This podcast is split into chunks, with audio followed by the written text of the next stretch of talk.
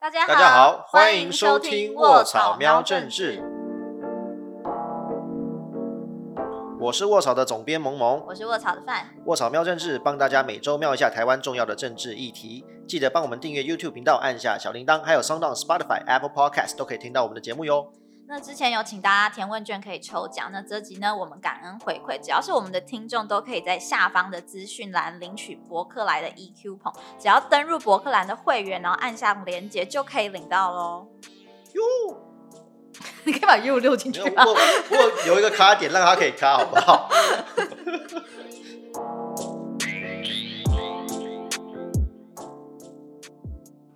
萌萌，你觉不觉得最近其实国防相关的议题还蛮热门的？嗯，蛮热的最近。对啊，然后像是在如果两岸的话，在上个礼拜六七月四号的时候，呃，中共的军机就是有现踪在台湾的西南空域。哦，又来了，对，对，然后它就是短暂的入侵了我们的防空识别区。防空识别区 ADIZ 那个吗？对，那我们后面再解释一下什么是防空识别对，后面再解释就好了。对，然后反正就是，当然我们空军就广播就驱离了嘛。那其实刚刚前面描述的这个状态，就是大家常听到的那四个字“共军绕台”。然后如果是在国内的话，海军陆战战队他们之前在高雄左营的时候演训，然后就发现呃发生了一个意外，就是我们的那个国哦，在演、训的时候，在水上，海上的那个交停反复，对对对，然后就是有失去了两位几位啦，国军因为后续陆续有几位哦陆续有几位嘛过世。那可是我觉得这件事情其实也让我们意识到说，哎、其实台湾的地形对于军队的登陆来讲是很危险的很困难，对，然后想说借由这两个议题，就是想要延伸跟大家讨论一些台湾的国防冷知识，然后以及说中国它为什么不去诉诸武力，要直接攻打我们，然后是用攻击绕台的方式呢？所以这边第一个问题就是，呃，问想要问萌萌，就是哦你知道，我不知道你有没有看，就是呃，国防研究安全所它有一个院安全研究院，安安全研究院，对，反正它有是有一个资料，就说其实这次的攻击绕台是六月以来的第十次，嗯，它飞到台湾周边的空域，然后也是二零二零年，就是今年第十七次。可是，在历年来，其实共军绕台最多的那一年是在二零一七年，然后它总共是二十次。嗯可是，在今年六月已经达到十七次了，所以其实频率算是这么多年来蛮高的一次。同期新高、屡创新高这样，对啊，那我想说，我们其实听到共军绕台，其实不只是军机嘛，其实在海上那种嗯渔船，渔船或是。一些就是假装成渔船的武装舰艇，对，嗯那就某某就是让你发挥的空间的些共军扰台到底是在干嘛呢？哦那然后它扰台的范围又在哪里？因为其实我觉得，呃，因为刚刚前面范勇提到那个数据嘛，在近期等于是这一年，等于是密度非常非常的高，所以我觉得大家其实都要了解，先了解一个前提，就是其实对于中国而言，因为他们的独裁体制的关系，他们必须要做，他们很所的很多的所作所为，在外部人来看会可能会觉得非常的不合理，但对他们而言，他们最大的目的其实为了要维稳，就是维持国内民心或军心的稳定。所以他们这种对外秀马首、秀肌肉，很大的一个原因是为了要向他们国内证明说，哎、你看我们的这个军队还是很厉害的，我们还是可以去外面绕来绕去哦。我们这个武汉肺炎啊，或者是我们的经济的衰退啊，或者什么现在有什么长江的水灾等等的，并不影响我们的武力哦。所以这种第一个他们想要满足的东西，就是他们要持续秀 muscle，让他们的国内的明星稳定。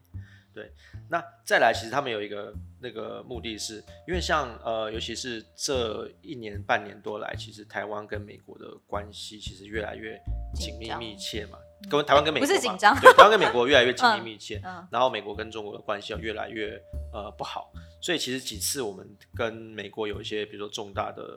外交关系突破的时候，这个中国军机也就要来绕一下，对他而言，他某些程度也在宣在做暗示或宣示，就是说这个地方是我的，你们不要来插手。所以他到底是要绕给他们国内的人看，还是也是绕给我们看，绕给美国看？这个其实都是同时进行，但是第一个当然是要给国内看，因为因为他们国内万一也看到这个消息，会觉得说，哇，呃我们的祖国是不是因为现在疫情的关系，或是贸易战的关系，这个这个国力变弱了，连这个区区一个台湾小岛都保不住啊！哇，如果让他们国内有这样的明星的话，他们会 hold 不住，所以他们必须要出来，就是绕一下，觉得哎，你看到、我们还是 hold 得住、哦，还是在我们的掌握之中。那同时，当然它的附带效果就是让台湾和美国也被影响到。对，那但是其实其实刚呃，也许之前也有人提到嘛，就是他们其实真的在绕的时候，也不是真的进入到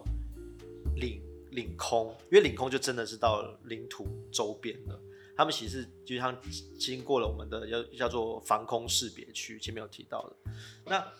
防空识别区其实也不尽然是领空啊，你可以想象它是一个领空再往外延伸。因为为什么要设这个识别区呢？是因为因为你想想看嘛，如果真的要打仗了，别人的军机如果已经飞到你的领空领空的时候，你的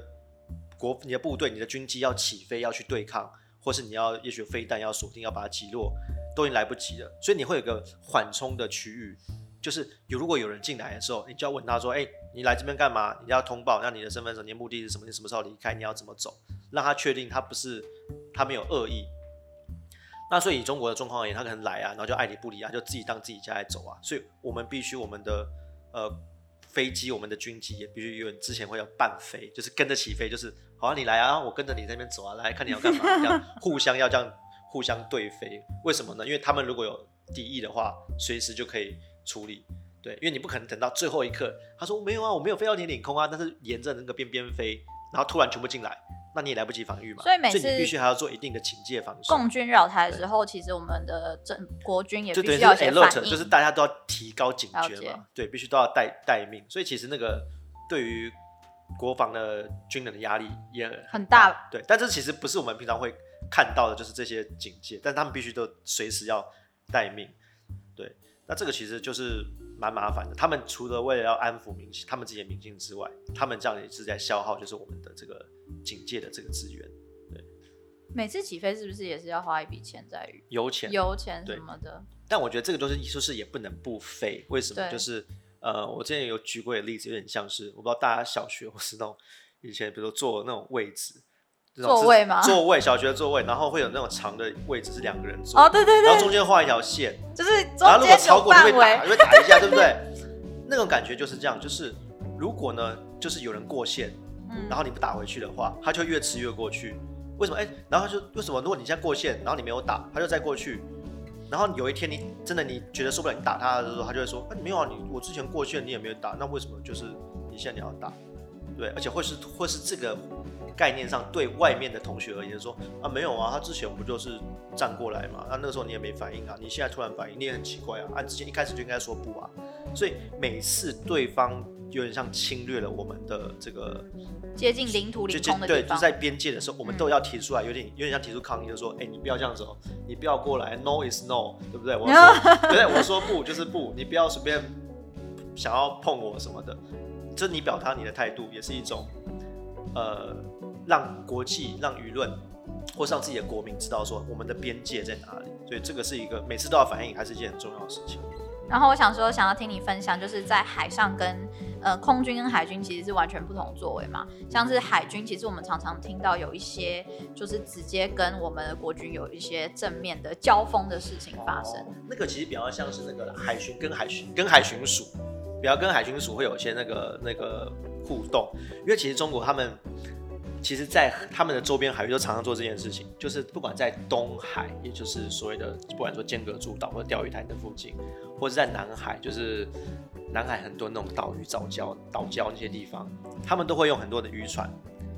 然后呢，或是一些武装渔船。那其实他们的武装渔船很多都是由解放军啊，或是他们的半官方的资源入那个协助的。然后他们就是会，我我不知道大家有没有听过“碰瓷”这个词。你说碰到瓷器的碰瓷，对他们就是会去，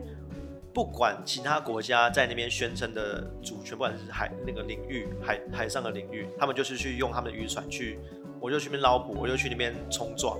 按你的渔船来，我就去闹你，然后或是或者他们武装的渔船嘛，就是去攻击你。但是呢，如果你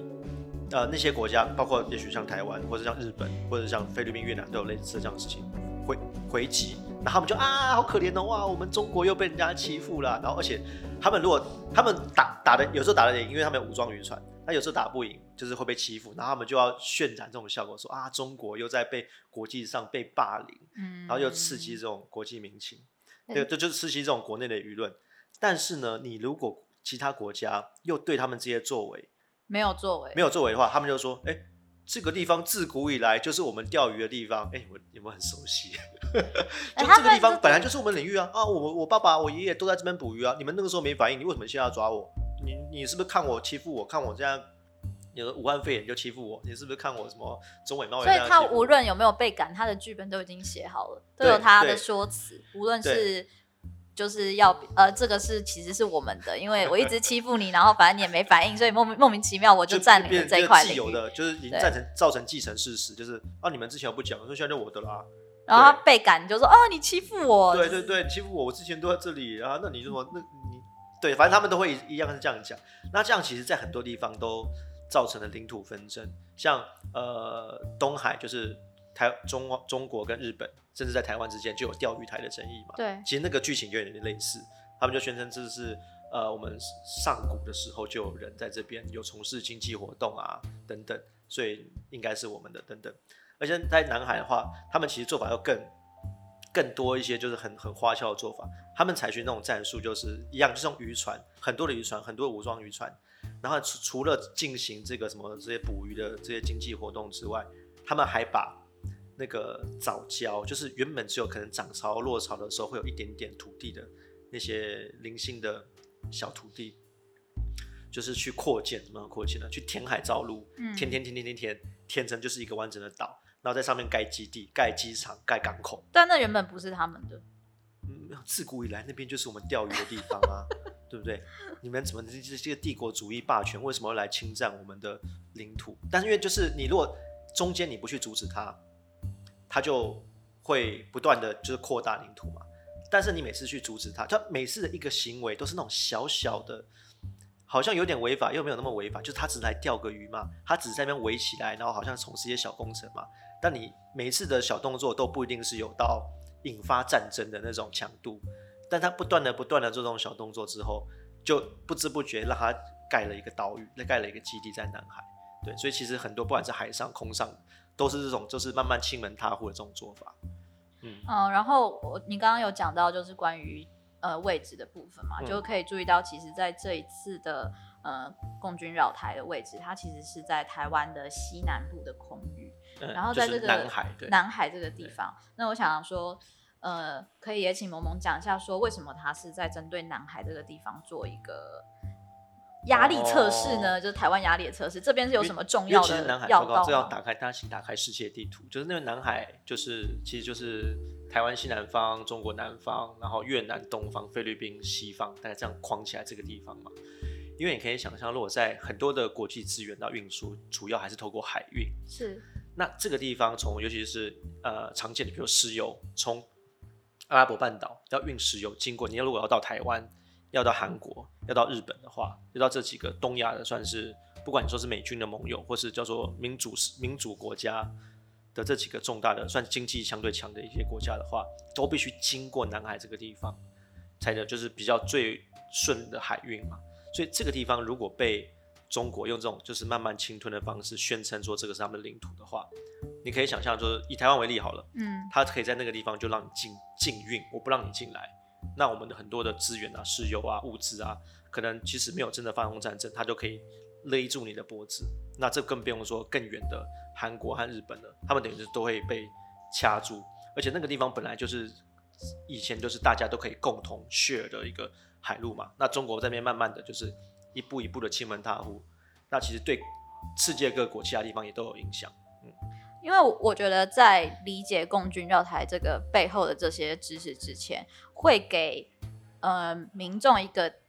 小小的想法。我我这是我一开始不了解这一题时候的想法，就是说他是不是随时会就是投什么炸弹啊，或是说要发动战争的这种嫌疑。那你觉得就是中国出兵攻打台湾的机会大吗？嗯，还是台湾的战力有足够，就是面对？如果他今天哦，我们以以为他又是在扰台，然后就是一个不注意，然后就丢了一个东西下来，那那个时候 我们该怎么办？知道吗？是那种非洲猪瘟的猪，或者是肺炎那种，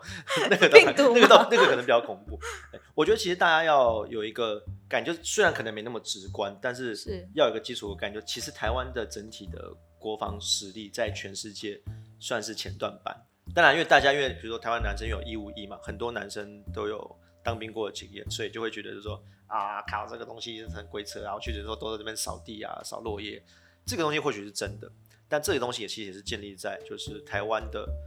资讯透明，台湾的就是媒体自由，所以我们有发现这样的事情，我们是可以上网 po 文，然后分享给大家听的。那这种东西在对岸是不会发生的，所以我觉得这是第一点，大家要理解的是，台湾的整体军事实力，其实在国际间算相对前段是。前几名吧，因为我们有看到说他的那个世界排名在二零二零年是第二十六名哦，军对对，有个那个 global firepower 的那个评评比，我们其实是很前面的，但只是但但某些程度是因为我们周边几个国家也都很强。对啊，这 因为就会有人说哦，二十六名收化，可是中国是前几名哎名，那该怎么办？那你觉得这个中国这个打过来的但是因为其实防御在不管任何的战争上，防御都比进攻来的有利。而且其实呃，之前就很多的这个学学者专家就有分析啊，包括台湾自己也都有研究，就是如果中国真的要打过来，我觉得是要定义的，什么叫打过来？那我们这边指的打过来，当然是指说他们的部队必须要武力的攻击登上，嗯，他们的人 manpower 必须要登上台湾岛打上来，那才算真的打到台湾嘛。嗯，对他们必须要占领台湾，那一定要有人。但是其实台湾因为台湾的海岛的关系，加上我们的周边的海象啊，还有地形，所以其实我们台湾能够真的能够登陆的地方很有限。因为登陆的话，就是必须要那个两栖作战的船舰要靠到路上，然后要要这些这些军舰把人送到上岛岛上嘛，其实非常的少，就有十几个点而已。那这些这些这十几个点，呃，中国人中国知道，台湾知道，全世界也都知道，所以大家都知道说要针对哪里进行防御嘛。所以这其实非常的困难，加上就是呃，就像一开始讲的，嗯我们在自己在演习作战的时候，就因为海象的关系，因为临时可能有些大浪、有些风，就会让就是登陆的我们在演习中没有而且炮火对峙的情况下，就会自己犯而且其实他们在演习的是相对选比较平稳的，对，就是在以前相对有掌握的情况下，对对，对，都会有出现这样的死伤。所以其实中国要做两栖作战，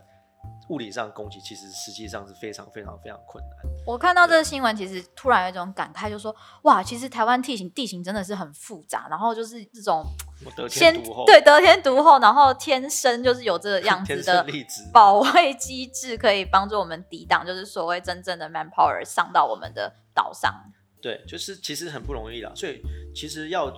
真的要想说要防御的，或许当然就是物理上接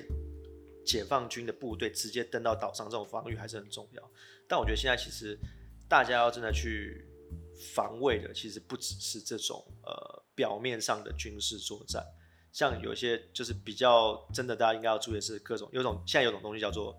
混合战。嗯。嗯。因为其实战争的形态随着科技的进步也在转变像我们早期看到那种什么流血的，然后失去那种就是什么，就是那种缺手缺脚的的那种，已经是很 很落后的战争，形式吗？就是最后、最后、最后、最后才会发生的事情。对对对。但其实战争在很前面的时候就隐约的开始进行。那这个战争，混合战。对，所以其实像刚刚前面一开始我们讲的那些什么嗯绕台那些事情，其实都是你可以想象都是混合战的一部分。因为混合战的重点就是它是在那种灰色地带，它没有真的是那种就是开枪开火流血的战争。但是其实像刚刚讲，中国在南海，它可能就不知不觉的，它就占领了一块领土、欸，它它每一步好像都没有那么严重，也没有人开枪，没有人开火，也没有人因此而死，但是他就不知不觉的扩张了，他就自己盖了一个岛，他就在那边建立一个军事基地。那这个其实在，呃过去的说法就是说这个东西叫做这叫做包心菜战术，或叫沙拉，还有沙拉米战术。沙拉米就是切香 取肠，这种奇怪的名字，切香肠有没有切香肠都有大家在想象那个画面，就是，诶、一点一点一点的去把去去侵略，用台语就是软土生绝啦，啊就是软土生绝。软土生绝。这用台语这话这句话台语怎么讲？没关系，就是软土生绝。好的，对，就是一步一步吃你豆腐。嗯你要每一步都是好像没有那么严重，但是你不知不觉把时间拉长开来看之后，你就发现，哎、我居然就这样失去了一大块领土，我居然就有些呃法律上的主权的捍卫的这个说法就被人家给占走了。对，所以像这些混合战，包括了心理战啊、舆论战、法律战，都是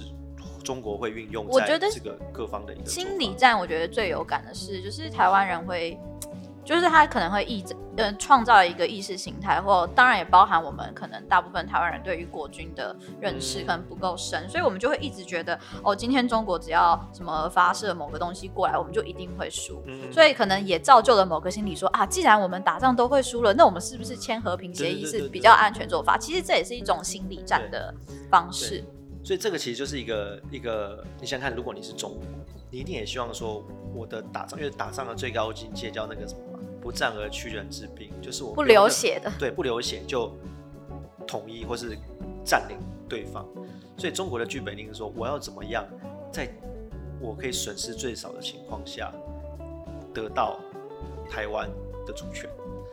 那打仗太累了，因为刚刚就这样讲，就说其实要真的攻占很困难，会死很多人。他们自己也有评估吧？对，所以那做法是什么？做法就是他要让台湾自己愿意投降。那这投降的形式是什么？有种形式就是其实，在一在这前前几个月，说一年多前，其实大家都还是甚至还有在提，中国国民党甚至还有在倡议，就是签署两岸和平协议，有点像就是呃，我们承认就是我们现在只是在内战而已啦，台湾跟对岸只是在内战。那我们就签了，我们就同意说，我们其实是同一个国家。那我们现在不要打仗了，但是我们都在一个中国的这个框架里面。因为这样的话，它等于中国就得实质拥有了台湾的主权了嘛。那这个做法还要怎么操作呢？因为其实之前大概在两年前的时候，正大的呃选选举研究中心有做一个民调，他其实那个那个调查其实蛮有趣，就是他在问说，台湾人到底愿意如果发生战争，愿意。呃，承受多少人的死亡？那那个时候做出来的结果是，就是呃，最多的比例大概三十几 percent 的人愿意承受超过五万人的死亡。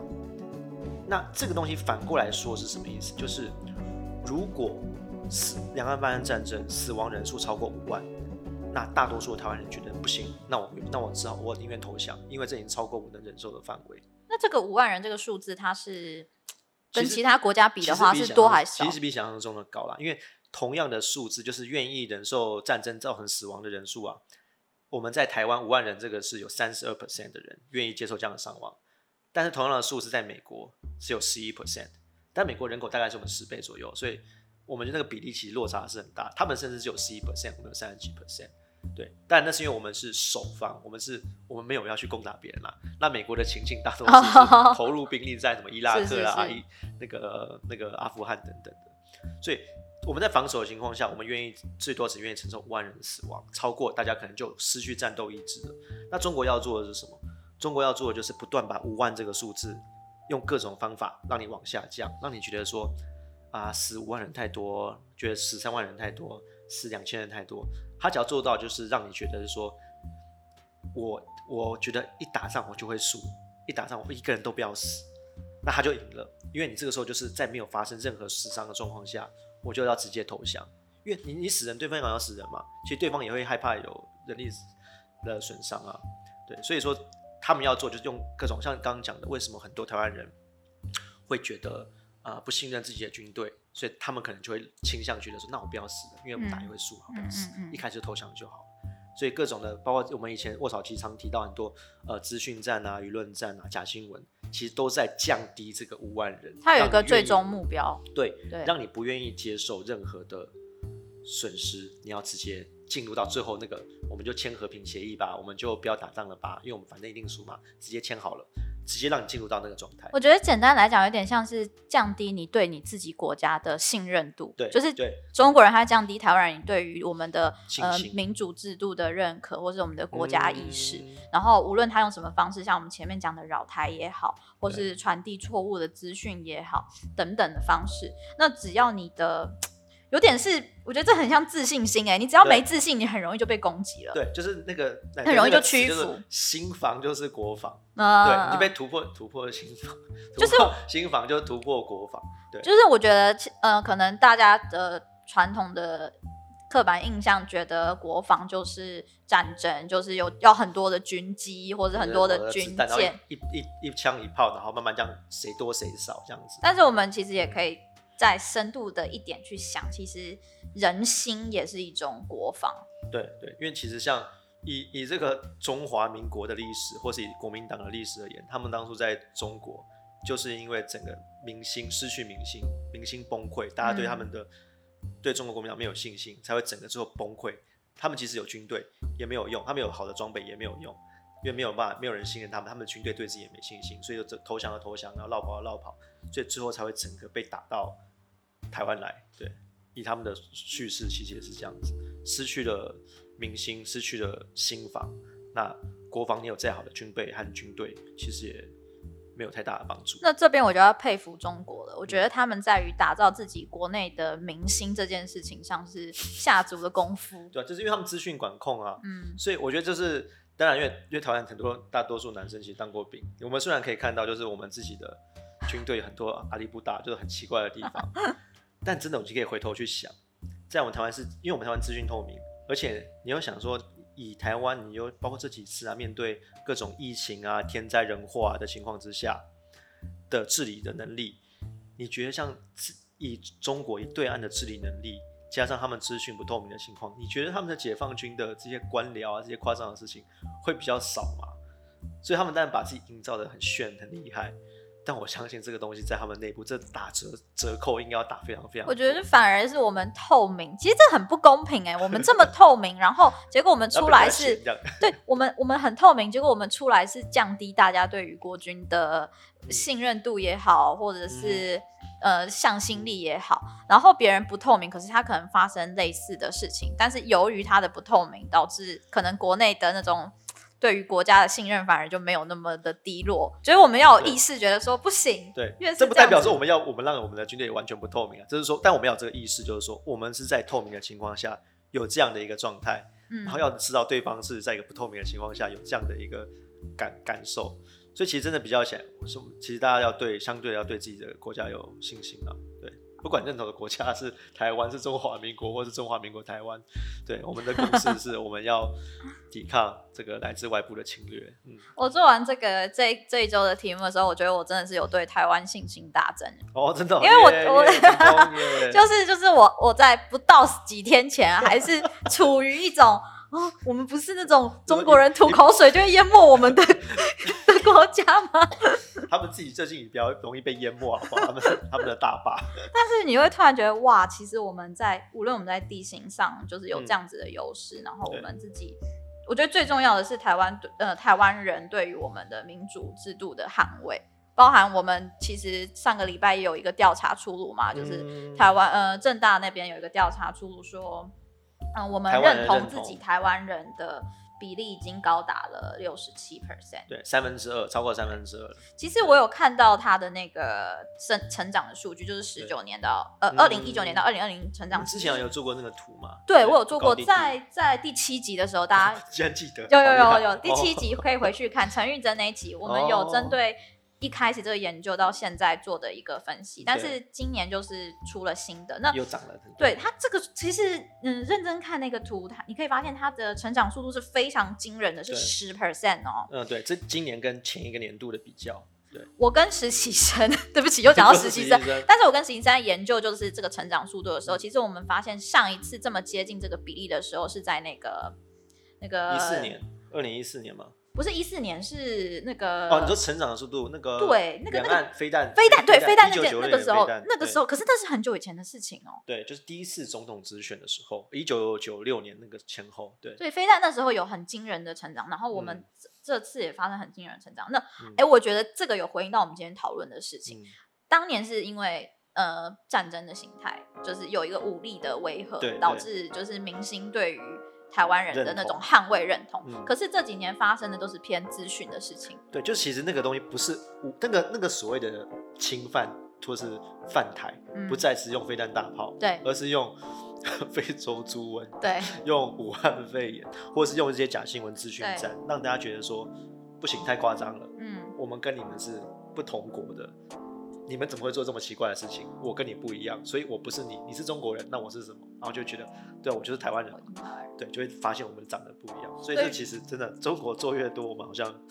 我觉得好，虽然我们不一样我。虽然我们现在不是军人，可能我们没有从政，可是我觉得最简单保护台湾人或是台湾这个领土最好的方式，就是你要对于这个国家是有信心的。有认同，对你我，你只要相一直相信你自己是台湾人，其实你就是位于我们为我们这个国家的国防尽一份心对，因为力的。新房就是国防，真的很重要。嗯，哦大家加油。